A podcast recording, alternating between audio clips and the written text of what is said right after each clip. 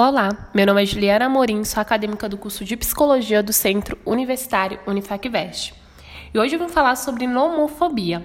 O termo nomofobia ainda é pouco conhecido, mas os seus sintomas atingem um número cada vez mais de pessoas.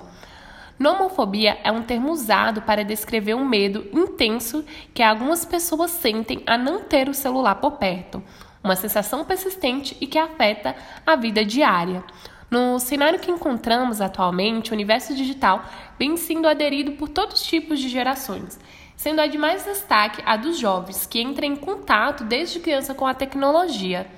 Seja em casa, escola, no caminho para o trabalho ou até mesmo em momentos de privacidade, os celulares e tablets sempre estão presentes em sua vida o uso constante das tecnologias ela pode interferir nas interações sociais, acarretando comportamentos confusos, sentimentos ruins e criando um isolamento social, problemas econômico, financeiro e patologias físicas e psicológicas, tais como os danos relacionados à radiação do campo eletromagnético, acidente de carro e a angústia ligada ao medo de não ser capaz de usar novos dispositivos tecnológicos.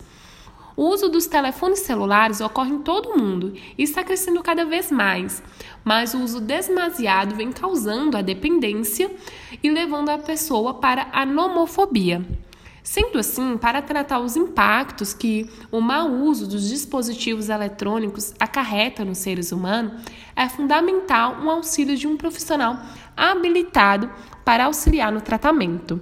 Então, o primeiro passo para esse tratamento é reconhecer que a fobia existe e traz prejuízo no cotidiano, admitindo a necessidade de um profissional habilitado, sendo também de grande importância uma avaliação psiquiatra para que possa ser realizado um diagnóstico. Esse foi o meu podcast sobre nomofobia.